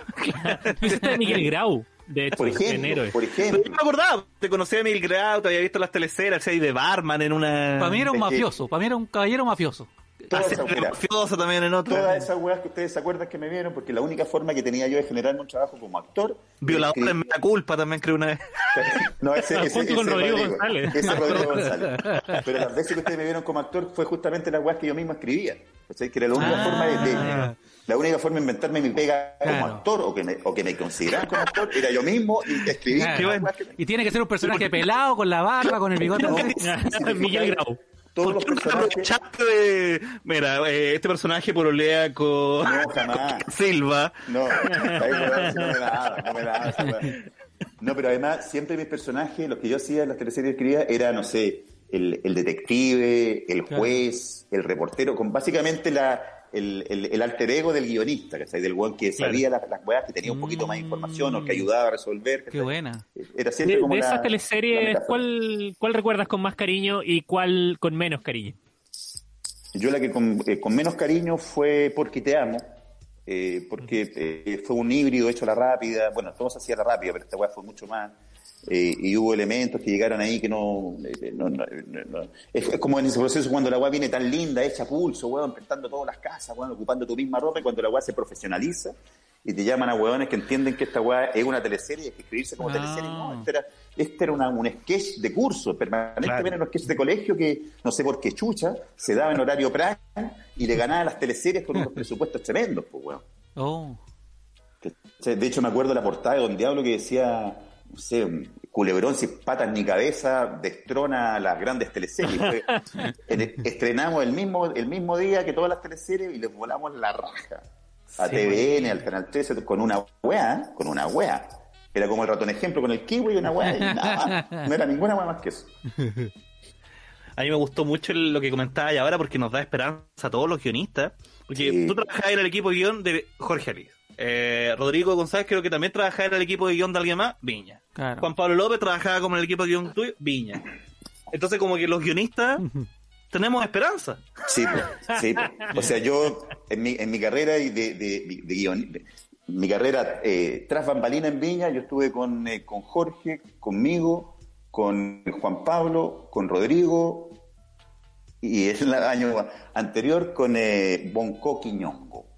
Bonco Oh. Quiñongo, está ahí asesorando, Ah, ¿verdad que chilenizando la wea. ¿Verdad? Porque Sí. tú estás ahí como asesorando desde acá la chilenización de su rutina, ¿no? La chilenización de un, claro, de, de ¿Qué una- tal una esa rutina que experiencia? era, eh, muy buena, porque pese a que era un humor muy distinto y uno tiene que entender ese, ah, negro, eh, decían, ah, el negrofome, y la wea. sí, efectivamente para este mercado era una rutina súper extemporánea, ¿cachai? Porque, eh, pero basta únicamente sintonizar de cualquier canal de, de, de- de Miami o, o de- o del Caribe, ¿cachai? Eh, todavía, todavía, en este momento están pegados, yo dije, los pájaros, los pájaros, los, los colipatos, como decíamos acá. Mm, ¿cachai? Entonces, Boncoto tenía hartos chistes de eso porque es su, es su cultura. Yo po, cambio paja por colipato. Claro. Pero es que, weón, es que, y Bonco me pregunté, ¿y por qué no se.? Porque acá cambiamos. Por derechos humanos. Acá se les dice maraco. ¿Qué? Oiga. Pero, pero, Weón, León, pero, ¿qué León, este. Eh, pero bueno, es- es- eh, esa ha sido como mi carrera de bambalina en, en- en Viña y por tanto, sí, Lucho, hay esperanza. Hay esperanza siempre. Qué bonito. Sí. Qué buena. Oye, bueno, y de Porque hecho además, tú... ojo, perdona, perdona, para tener la idea. Ojo, Lucho, eh, son re pocos los comediantes que también escriben y que siguen a la par con su carrera de comediante. Sí. Sí, igual ahora hay más, como que como que al principio estaba toda esta como de la cultura del, del humorista antiguo que trabajaba con guionistas, entonces el- la mayoría trabajaba con un guionista y ahora ya como que se ha dado que, es la ese- mayoría trabaja para sí mismo. otro- es que ese, ese otro, yo creo que otro, una mala concepción. O, o sea, libretista es otro Claro, y claro. componedor de chiste es otra cosa. Sí. Sí, El- porque el tampoco guion- es que uno le entregue el libreto así como en venga conmigo, toma, Claro, entonces, claro, ahí- ahí yo- me, ha toca- me ha tocado conversar con un par de cabros que escriben muy bien eh, chistes, one-liner, y ellos se firman como guionistas. Claro. Entonces, no, por el guion, el nivel de formato tiene por lo menos 80 capítulos de una historia con varios personajes que uno tiene que sostener con la lógica, con la tri- tridimensionalidad, con la línea, el arco dramático, y bla, bla, bla, bla, bla, bla. Eso es ser guionista. Componer un chiste es, eh, ser divertido nomás. bueno. Exactamente. Bueno, por eso cuando a mí me soy guionista, siempre me dio pudor por, por lo mismo. No, pero yo tengo- guionista, pues bueno. No, pero yo nunca he escrito una teleserie, yo nunca he escrito una hueá con más de tres actos, con dos actos. te digo. Primer acto, Ah, no, ¿y segundo por qué yo acto. pensaba que ella escri- yo pensaba que ella escrito... No, no, no, yo solo he escrito, he escrito solo libreto humorístico nomás. Y sketch y que nada, no, nunca he escrito ninguna único- teleserie, ninguna película, ninguna obra, nada. Lib- Libretista. libretista. Libretista, eso. De hecho, yo en el, en el mail pongo libretista y asesor creativo. Esa es como la única wea que soy. Lo único que ha escrito con tres actos, con tres actos son chistes de. Primer acto, segundo acto. Claro. Esa sería como mi pega. Que, que ese título en Estados Unidos existe, pues como el joke writer, Joke como el one que escribe chistes. Ese, Esa es la pega. Que acá, bueno. que, que es, un- que es un gran valor, ¿ah? Porque Sí, hay muchos no, no, sí. hay mucho, hay muchos eh, guionistas también que son súper buenos para armar la macro, ¿cachai? La, la- la historia completa, bueno, y son alucinantes. Sí. Eh, pero anda a pedirle a ese weón que escriba un, un capítulo, po. Claro. No, porque su, su mente, claro, porque su mente, su talento está en el macro, ¿cachai? Claro. Y por lo general son los, son los correctores de guiones o los editores, ¿cachai? Los que, los que están como en el- la weá más Sí, parabólica. De hecho, cuando trabajé en el equipo de Kramer, eh, bueno, está Rodrigo Guijón, que es como el guionista que arma Genial, como la... Rodrigo. Arma, puta, la- lo- lo- los arcos, todo, todas las historias de... Las capas de las historias que cuenta Kramer, que generalmente son como anécdotas, historias grandes. Sí, po. Y después me llega a mí el ya meterle la talla, y, ¿cachai? Entonces ahí uno tiene que... Ah, este, ¿cachai?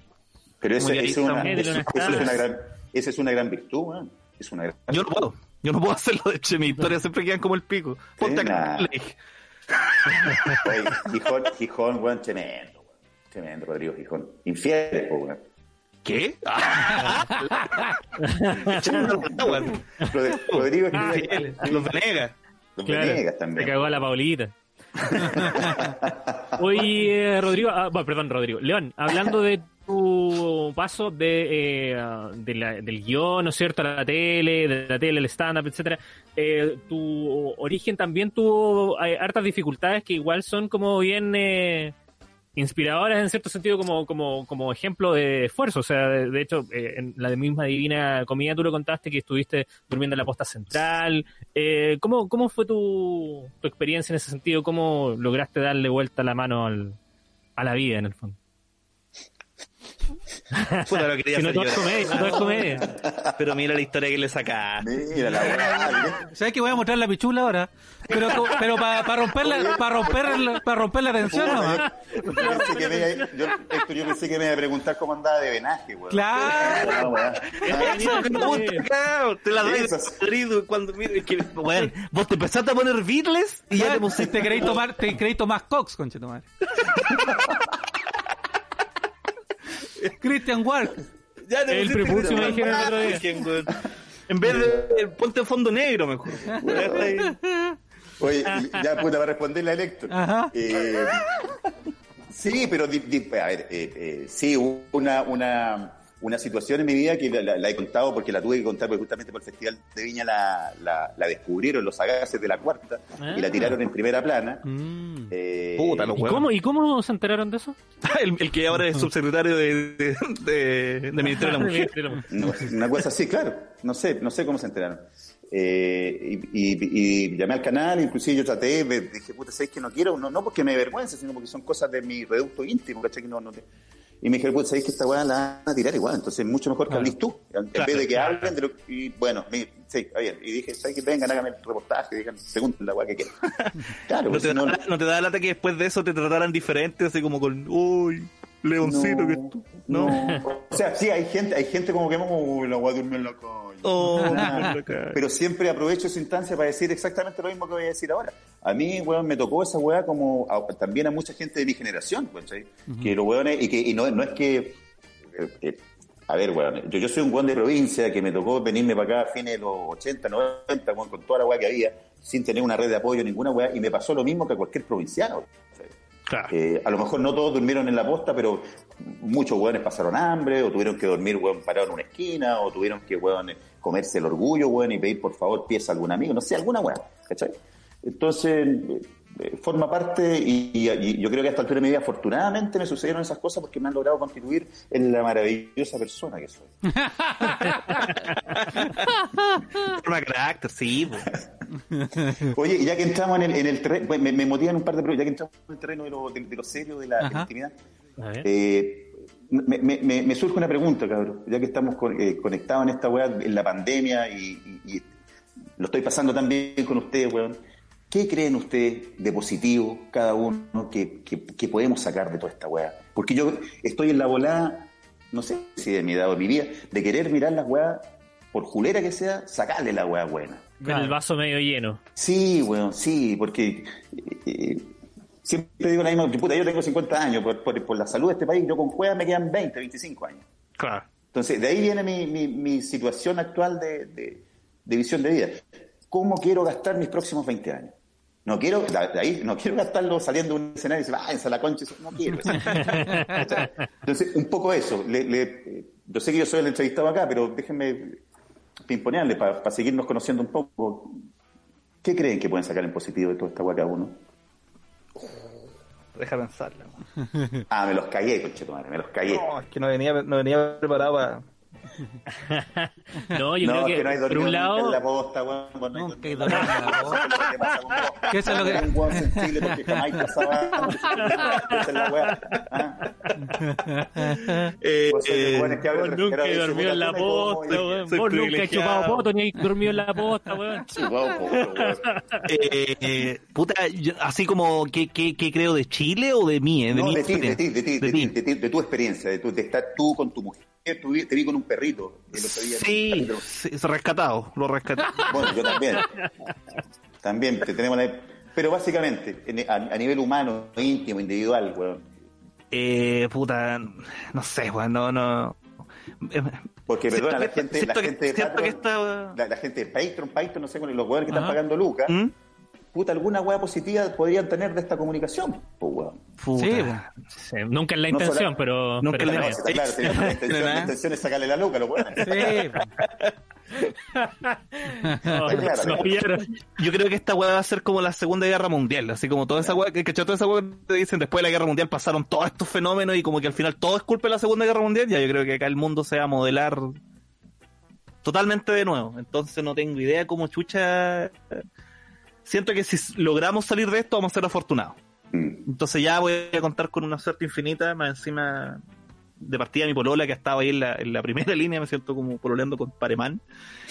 Estaba ahí, ¿cachai? Con la tía Pikachu ahí, con, el- con el COVID y toda la weá. Entonces, al final, eh, para ella también ha sido muy. Su, su vida cambió más que la mía, si querés te la llamo, porque.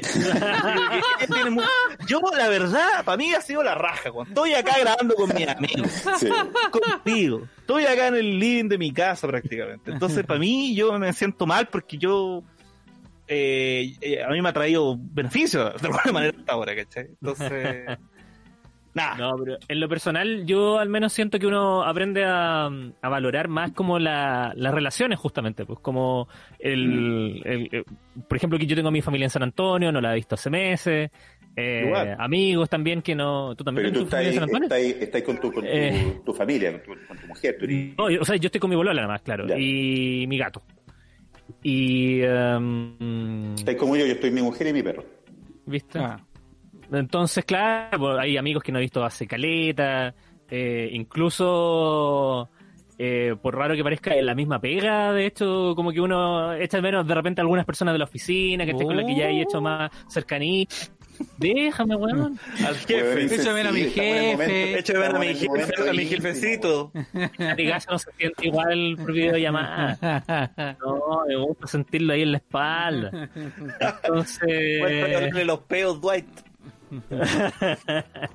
No, no, pero la parte relacional yo siento que se, se valora más, po. y, y también como que uno, o, o yo por lo menos, eh, también pues me, me he contactado más con gente que no veía hace rato, que Mm. como para saber cómo están. Sí. Y, ¿Te ha y pasado eso que uno dice que, uy, que hace rato que no lo veo, weón, puto, un mensaje, hace Claro. años que, weón, pam, ¿cómo está Es que claro, uno siente que, que tiene a la gente como al alcance, po, siempre. Sí, Y ahora no es posible, po, ¿cachai? Entonces, como, como, como muchas veces uno quiere lo que no puede tener, entonces, eh, en este caso, el, el- el poder juntarse es algo que no, que no va a ser posible hasta quizás cuándo. Gracias. Entonces, como que de repente viene como esa, no sé si ansiedad, pero eh, esas ganas de poder volver a, a reencontrarse. Vincularse, claro, sí, más Claro. personalmente. Sí. El, el tocarse, weón, el, el hola, compadre, toda esa weá. Es, Sí, es- es- a morir, ¿eh? es brígido eso de... sí, La eso creo. se- Se va a demorar en llegar es- el temita ahí de andar acercándose a la gente. Yo... Es brígido que ese fenómeno que se da de que Los ahora... lo van a empezar a hacer. ahora estamos todos a la misma distancia. O sea, antes normalmente, por ejemplo, no sé, po, al final hablabas con los que te, te juntabas ahí, porque el resto Mm. como no los veías, como que te empezabas a alejar. Ahora, como no veía a nadie, estoy a la misma distancia de, de claro. ustedes tres como de un amigo que no, no veo hace 10 años, ¿cachai? Estoy Sí. a, a una videollamada Claro. de cualquier persona. Claro. ¿cachai? Entonces creo que eso igual como que te cambia el paradigma de, de que no tenés que estar cerca de alguien para relacionarte con alguien, solo depende del cuánto te importa, ¿no? De cuánto... De la voluntad. Del Claro, es solo claro. voluntad. Claro. ¿no? ¿Cachai? Las distancias se acortaron a veces. Claro, El otro, el otro día tuvimos una, acá una junta con Cano que está en Conce y, Sí, pues yo lo escuché, pues bueno, de ahí salió el, el tufa, sácalo de la tufa. y, y así con varios que han estado lejos so- hemos podido juntarnos juntas imposibles que antes jamás hubiésemos podido quizás lograr eh, como esta quizás eh, por, por porque no sé por tus tiempos por los nuestros eh, qué rico poder eh, no sé eso es lo positivo ¿cachai? sí. Yo creo. y, y cuando pase todo esto ojalá volver a, a reírnos pues weón. Hacer chistes en los bares eso echo de menos la Es que, es que claro, si, te, si te das cuenta, jamás hemos parado de reír, pareciera, ¿no? Mira esta weá. Si, si lo que uno echa de menos, justamente lo que hablamos, el, el, la weá presencial, el, el vernos eh, eh, físicamente, el tocarnos. Yo también creo que si algo positivo podemos sacar de esto, o, o quisiera yo pensar, es que vamos a, cuando se abra la puerta de la casa, vamos a ser, eh, quiero pensar, mejores personas, weón. ¿Cachai? Más, to- toda esa mierda que nos dijeron de que no servía para nada, de, la, de que uno tenía que ser exitoso y que tenés que tener lucas y que, y que te no tenés, no tenés que contar con un hueón porque ese hueón te da... no- todo una mierda, una mierda. Al final de cuentas, lo único que nos tiene que salvar, y nos, nos está salvando, hueón, es la humanidad. El colaborar. No, Pues, no sé si vieron el, el capítulo de, de, de Boca de Tonto, que ayer le veré un, un, eh, un- una columna de opinión que voy a empezar a hacer cada cierto rato, en donde el tema del hambre, y les sugiero a los amigos que vayan a ver, está en, en mi Instagram, eh, en donde también reflexionábamos sobre eso, si al final todo lo que nos dijeron que no servía, es lo que nos va a salvar. El, el- el pensar, la filosofía, el querer, el- la ternura, eh, los arte. gestos, el, arte, weón, o los pequeños gestos, ¿cachai? Eh, O sea, Es que Brigio. es brígido, porque, perdón, nosotros tampoco somos, eh, contémosle a la gente, tampoco, nosotros no somos muy cercanos, No. eh, hasta, hasta este momento no éramos tan cercanos tampoco. ¿no? Nunca, yo creo, por lo menos yo nunca había conversado tanto rato contigo ni cosas tan... Claro. Porque, porque tal vez ninguno quería, ninguno de nosotros quería hacerlo, pues, porque estábamos en la... Cada uno está en su en- en círculo y ahí se queda porque es claro, el que, ve- su- al que veía, al que tenís cerca y no te abrí. Claro. Y después te das que eso, cuenta, eso es positivo. qué hermoso. que he perdido el tiempo. ¡Puta que te quiero, conche tu madre! Vos queréis le- hacer esta weá, me queréis hacer llorar, eh, no, pero la, la importancia que ha tenido el arte, weón. Al final lo que ha acompañado más a la gente ha sido la música, las series en Netflix, la teleserie, Claro. los, los podcasts. Bueno, no sé si esto es arte, pero. Pero, Pero, una weá súper son la- subestimada. Son Hoy la- agarró un protagonismo. Son las áreas que más se han Sí. visto como igual... Eh, como pasar a llegar con el tema de que ya no pueden haber show, no hay conciertos, no hay show en vivo, no hay nada. Y, y a la vez son los que más han acompañado a la gente. Es como rara esa, Claro, esa mezcla. como esa mutación que ha tenido la, en la manifestación del arte o de, de las comunicaciones. Sí. Claro. Sí. Oye, porque, y desde porque, la perdona, comedia- para terminar la idea, que está muy buena, porque yo creo que, eh, obvia- obviamente, por el dinamismo propio que tiene la expresión artística, eh, es como la primera que ha ido, que se ha ido adaptando, ¿no? Claro. El caso nuestro, nuestro gremio, puta, eh, show online, al tiro, Claro. los comediantes, show online, puta, algunos bien, otros más o menos, weón, puta, no importa, estamos, estamos todos por igual aprendiendo en esta weón. Claro. Sí. Sí, por eso es algo que hemos comentado, que están, estamos todos como al mismo nivel en ese sentido, como que Sí, po. se reseteó, se resetearon un poco O los sea, medios de comunicación. Yo, yo admiro y valoro a los cabros que están haciendo, los, los compañeros, compañeras que están haciendo eh, show online. A mí todavía es un formato que no me, no me termina de encajar, ¿cachai? Yo, eh, para mí es muy distinto tener una conversa, un pimponeo acá, que pararme frente al celular y, hola, ¿sabes qué? papá? escupir la, la rutina. eh, eh, yo sin retroalimentación de la gente, inmediata, es como raro. porque, claro, porque yo, yo llegué a todo este periplo que hemos hablado acá, yo llegué a hacer stand-up justamente por, por la comunicación, por el inmediato, por el feedback, porque se le cayó una cuchara, porque me, váyanse a la concha de su madre, el guan se iba, weón. y- Entonces, eso es lo que me interesa a mí. Claro. ¿cachai? Más que, más que hacer reír, ¿cachai? Eh, y ahí es donde está la diferencia entre hacer comedia y hacer stand-up, pues, weón. Claro. O sea, perfectamente podía hacer comedia, podía hacer humor haciendo sketch, eh, esto mismo, estamos, estamos Y haciendo humor necesitas un puro drill nomás, pues si lo sé como sketch. Claro. No tenéis que además, romper uno cada además, ¿cachai? Pero a mí lo que me interesa es el formato de stand-up.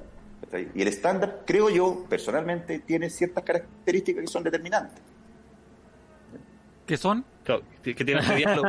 Que es la cosa presencial, justamente. Claro, es la- el hacerte la- cargo, más allá que uno tenga un- una rutina muy buena, muy probada, muy divertida, muchas veces pasan cosas que a mí me pasa de repente que me voy en la impro, bueno, y más de la rutina es, es mucho mejor de lo que yo tenía preparado. Claro.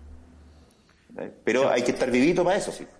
Sí, pues de hecho te iba a preguntar, porque también está entre las preguntas del Patreon, como desde la comedia, ¿qué es lo que se puede aportar en esta en estas circunstancias? Bueno, ya lo, lo hemos comentado un poco, pero ¿cómo, ¿cómo crees tú que van a mutar quizás las mismas rutinas? ¿Cuáles creen que van a ser los tópicos que, que se van a tocar? ¿Y cómo Yo hacerlo? creo- Porque sí. eh, es un tema creo-.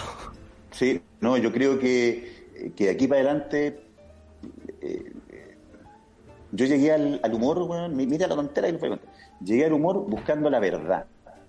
Es más, yo cuando me, me- me vine de Talca a Santiago a estudiar teatro es porque me, me compré esa weá como que el teatro es verdad. Y después en el camino me decepcioné y me di cuenta que no era tal. Y en el stand-up encontré, para mí, la verdad. Y la verdad para mí es esto, el inmediato, se cayó un lápiz, oh, un gol saltó, con la agarro, ¿cachai? Eso, eso para mí es la verdad, lo inmediato, lo verdadero, lo. Y yo creo que después de esto, o, y en el intertanto, todos los comediantes van a tener necesariamente que tocarse ellos, hablar desde la verdad, de lo que a ellos les preocupa, lo que a ellos les sucede, lo que a ellos les asusta. Eh, puta, básicamente vamos a terminar hablando mucho más del ser humano, hasta en el humor, y principalmente en el humor, ¿cachai? No, no el chiste por el chiste, el chistoso. No, bueno, el chiste tamp- tampoco es que sea profundo, pues, bueno, no, sí, bueno, eh, pero cuando, cuando una talla, por fome que sea, es verdad, cuando menos alcanza a ser divertida.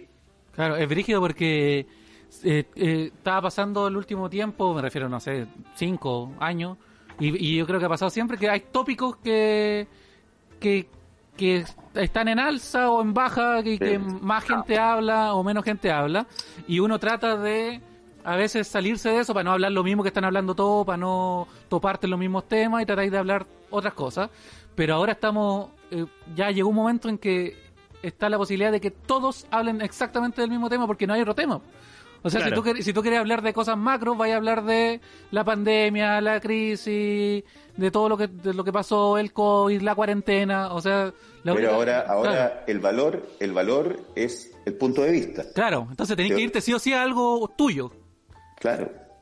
Por eso yo creo que vamos, vamos a llegar a la, al, al- este, este, eh, a la humanidad, eso nada, Sí, Sí, al, humanismo. ¿cachai? Eh, eh, eh, la ciencia humana van a tener el doble valor, la filosofía, la historia, el pensamiento, ¿cachai? Y la economía, lo- la- la- la- la- todo el resto de las weas van a, van a tener que pasar durante un rato a un segundo plano. Claro. Oye, ¿y, y qué pensáis que va a pasar cuando, cuando se pueda salir a las calles? Cuando ya la pandemia se supere, ¿qué, qué va a pasar con, con- Yo, con lo que se venía yo me voy a ir a Plaza? Dignidad. Yo me voy a ir a Plaza Dignidad. En cuanto se abra, se pueda ir, voy a ir a Plaza Dignidad. Al toque. ¿Tú crees que se haya perdido fuerza o, o solo se juntó más rabia en, est- en todo Yo este creo que es la, si para algo ha servido esta pandemia de mierda, es para dejar aún más de manifiesto la mediocridad de las autoridades. Y cómo tienen, eh, bueno, eso ya lo sabíamos, eh, eh, mediocre, inoperante, les quedó grande el poncho, eh, pero ahora ya no se pueden esconder. Ahora la cosa ya es evidente. Claro. O sea, ¿ya cuánta gente que votó por Piñera está decepcionada? Mira la media novedad. No, no es que hay que votar por un guan que es rico, no es que el guan ya tiene plata, ¿para qué, para qué robar? Ahí tenéis, coche de madre. ¿Para qué va a querer más? Claro, no, si el guan es administrador, administra empresas, puede administrar un país, ahí tenéis, pues, coche. Ahí tenéis la weá. Claro. Sí, Por eso vean, vean el capítulo, les sugiero a los amigos de Patreon, que vean el capítulo eh, Boca de Tonto, porque analizamos el tema del hambre desde la perspectiva que estamos hablando. En boca de tonto. Eso lo encontramos en tu Instagram. En mi Instagram, Boca de Tonto. Que es una como Ah, un replanteamiento de las columnas que hacía ahí antes en la radio, ¿no? Es un- exacto, es un eh, upgrade, por decirlo Ajá. así. ¿cachai? En la radio, era la- en las columnas que yo tenía en la radio Bio Bio Valparaíso, y las tuve todo el año pasado, eran columnas de opinión y, y política, ¿cachai? Y humor. Eh, y eso las reformulé y sacamos junto con, con un, un- un- un gran equipo que hay que decirlo, porque eh, no estoy solo ahí. Está Matías Hermosilla, está Ignacio Calderón, está eh, Juan Ortiz y está Andro Bukovic, ¿cachai? En donde hemos coincidido en esta misma inquietud y ahora se llama Boca de Tonto. Buena, Buena. perfecto, genial. Buena, buena. Ah, yo te iba a preguntar por otro podcast también que tú eh, estuviste sacando, A Sangre Fría, que era Ah, sí, radio teatro. Son radio ¿Terminaste la temporada? No, y yo creo que no la voy a terminar. Así es, yo. Sí, descubrí. Es que había, había pensado, había dicho yo que iba a No sé el último capítulo. ¿Ah? Váyanse a la concha de su madre. Es la concha de su madre. Oh, qué buen final sería ese. Eh, no, es que había dicho yo primero que iban a ser solo ocho capítulos. Pero la verdad ha ido bien, o no sé si bien, pero ha tenido un buen feedback. eh, y es un, eh, es un eh, producto que está hecho con tanto cariño y tanto profesionalismo, no por mí, sino porque hay un, un equipo humano de actores eh, ahí que están interpretando, porque es la recopilación de la, de la crónica roja de este país. Pues se llama A Sangre Fría, el radioteatro del crimen, que también lo encuentran en, en Spotify. Eh, y tengo, no sé, 80 capítulos grabados, Ah, porque son, eh, son, eh, son eh, radio, sí, pues son eh, una, son dos años que yo hice radioteatro en la radio Agricultura. Como todas las weas que yo he hecho, transparente. A nadie le importó, pasó en- fue la primera vez que un radioteatro a nivel histórico se gana un fondar, el fondar no tenía ítem No. radioteatro, se lo ganó a sangre fría. Eh, y, y- y- y, no sé, hicimos, debemos haber hecho unos 100 capítulos, 120 capítulos, de los cuales yo, en mi compu, me deben quedar unos 70 de haber rescatado, cuando menos. Y de esos, los estoy yo reeditando, porque esa otra weá, aprendí a editar ahora, madre. Buena. se, se usa el computador, todo, no, me ha servido mucho. Por eso le preguntaba la cosa positiva de la pandemia. Ah, bueno, sí, pues. ¿Cachai? Eh, Y- eh, y y aprendí a editar. Aprendió a usar Windows. Ese, ese es pero- Eh, Marcelo. y bueno, ya- y, y lo estoy lo estoy reeditando y yo creo que voy a seguir tirando los, los capítulos para que lo sigan escuchando. El último capítulo fue el caso Orias, ¿se acuerdan ustedes del Mm. el, el cabro Ah, sí. No, no era neonazi, era eh, eh, de la cultura satánica, era de Ah, satanismo. Rodrigo, ah, el que al Rodrigo, cura. al cura- a Faustino Gasiero en plena catedral. Me acuerdo, me acuerdo. Ese, ese capítulo está ahora en el último en Spotify. Bueno. Y, Y así te, está, está tenía- el de Toro, está, está todo. Y tenía otro podcast también que es la, la utilidad de lo podcast, inútil. La utilidad del inútil. Ese es un podcast que también tengo con Matías Hermosilla y con eh, Ignacio Calderón, que ne- partimos haciendo una, un, eh, eh, un análisis o una, una conversación en realidad eh, sobre Sopa de Wuhan, que es un, eh, un libro que compila a los, Ah. grandes, a, los, a los pensadores más importantes. ¿Cachai Sopa de Wuhan? A los pensadores Medio más polémico fue su aparición, de hecho, por el nombre y la portada que tenía. Sí, lo, lo conversamos también en el, en el podcast. Ah. Te- Teníamos puntos de vista distintos.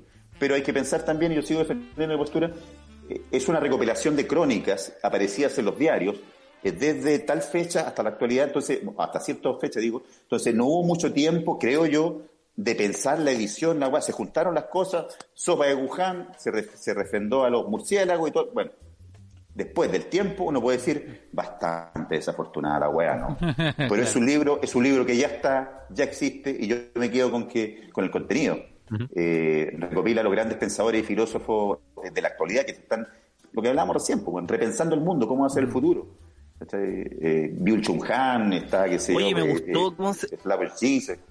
Sopa de Wuhan. So- eh, eh, se llama La utilidad de lo inútil, que es un, eh, un podcast de reflexión filosófica, si lo pudieras pensar, Claro. en, en ciútico. ¿Y el de la crónica roja, cómo se llama? A sangre. Eh, Sangre a sangre fría. fría, como el, el libro de Truman Capote, a sangre fría.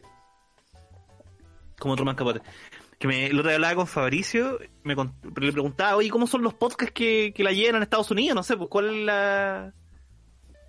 Claro. eh, cua- eh, ¿Cómo se ve el negocio de los podcasts allá? Y me decía de que la, ¿Se venden la weá que la está llevando, claro, que como hay un sentido del humor allá, y no han copiado. No, dice que la, la weá que la está llevando eh, son las ficciones, las- los po. podcasts ficcionados. Mira, Mira, ¿Cachai? Eh, Buen- buen uno dato, pensaría que los podcasts son todos estos formatos como radio, pero no, pues hay, hay gente haciendo Pero quédate ficción, callado, pero quédate radioteatro. callado. Quédate callado. Quédate No, callado. pero le quiero dar el dato. Hagamos porque, la weá, weón, hagamos porque la una- weá callado. weón. Hagamos la weá piola. pero, pero weón, la weá ya está hecha, se llama sangre Ya fría. está Ah, sí, está. Ah, Le ponemos ahí un poquito de comedia, eh, el chacal de la. Su chistecito, te cuchillé, cuchillamos, jajaja. Oye, y mientras escuchas tu. mientras escuchas tu podcast favorito, tenemos un eh, auspicio que nos puede acompañar pa- eh, con su cosita ahí para Sí, porque sí. para sí. relajarse mientras escucháis. Porque ahora que estamos todos en la casita, a veces eh, igual es importante tener tu, tu compañía, tu ayuda para estar relajado. Entonces, si quieres encontrar los mejores productos, los mejores eh, utensilios y la, y la mejor compañía canábica del mundo, la encuentras en Sin Paragua, arroba Sin Paragua, el grow shop que tiene de todo para ti, los mejores precios, asesoría, te, te, te ayudan, si tienes dudas, aprender, todo sin paraguas. Lo encuentras desde Rancagua para el mundo. Sin paraguas. Los pedidos dentro de Rancagua por sobre 10 lucas van gratis a tu casita y hacen envío a todo Chile.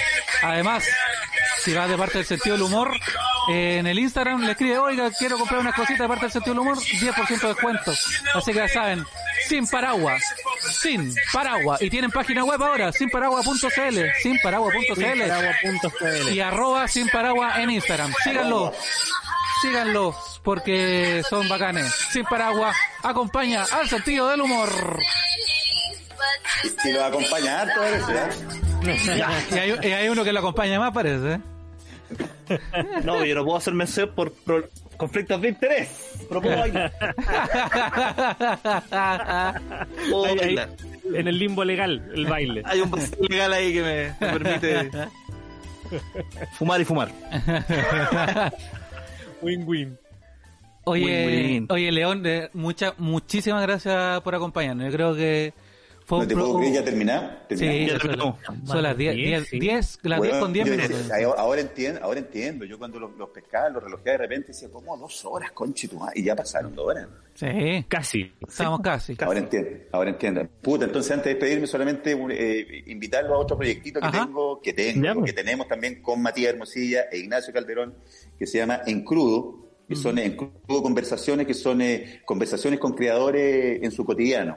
Hay una primera temporada que ya está subida en YouTube, que está el Tata Barahona, está la Pascual y la Vaca, el Pablo Chile.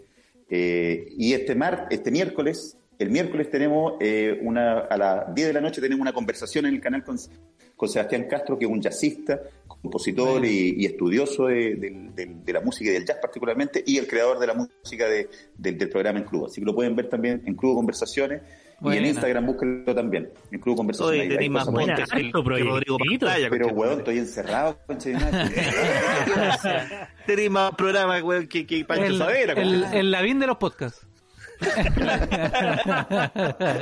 pero bueno, pero bacán porque todos Oye, son de yo, distintos mira, formatos. yo tenía, yo que quería hacer otro podcast, pero ya no me, en, eh, en Spotify ya no queda, no quedan minutos. Ya, Spotify te eliminó y hay que cortarla. To- to- todos los minutos de, de Spotify que el sentido del humor. El holding sentido del humor. No cabe más. No hay más. No, sabes que encuentro genial que tengáis distintos proyectos que no todos son eh, del mismo. No todos buscan De lo la mismo. misma po. temática, Hay uno claro. que es de ficción, uno de reflexión, uno de humor, uno de es conversaciones. Como, es, es como, es como todos, creo yo, ¿no? No, no todos andamos todo el, todo el día cagados a la risa. ¿no? Sí, po. A veces, a veces eh, nos enojamos, a veces eh, eh, pensamos, a veces discutimos, Claro. no sé. Nos, Es que, nos cuestionamos, yo creo. Dependiendo de cómo te estáis, el podcast que abrís. Claro. Y el que graba, claro. Y el que grabo, el que grabo. Hoy Claro. Voy a grabar este. Ni una, weón. Hoy día váyanse a la concha de su madre. Nuevo podcast de Leo Murillo. Son solo audios que dicen, váyase a la concha de tu madre, ándate a la concha de tu madre, váyase todo a la concha. Unos rington. Programa. Que era buena esa época que el, del rington, que uno, que uno perdía tiempo en buscar un buen rington. Mira, el rington que me cargué, llámame, llámame. Puta, Eso, quería que te llamaran para que te pillaran el ring. Claro. Sonó, sonó, sonó. ¿Pero qué es eso? Oh, esa weá. Una época, una época. Una época. Una época oscura. Yo creo que todo eso, como la, después yo creo que esta pandemia vamos a volver un poco a, la- a, la- a- a eso también, vamos a, A la recuperar ciertas, ciertas cositas, ciertas Sí, cositas van a volver, ¿cachai? Eh, el vinilo, weón, está volviendo hace rato en propiedad, y en fin, yo creo que las buenas cosas van a volver siempre. Sí. Qué bueno. Ojalá vuelvas tú al sentido del humor también. Y al Festival de Bueno. Viña, weón. Anda. Yo primero, primero al, al sentido, del- no, yo feliz, chiquillos, invítenme, yo feliz vengo. Sí, bueno. bien. nosotros de verdad yo por lo menos bien. lo pasé muy bien. Vamos a tenerte mucho más. Sí. Estuvo muy bueno. Sí. Eso. Eh, um, nos estamos viendo entonces el día Puta, martes. puta, el cierre Eh, mal, el no, cierre malo.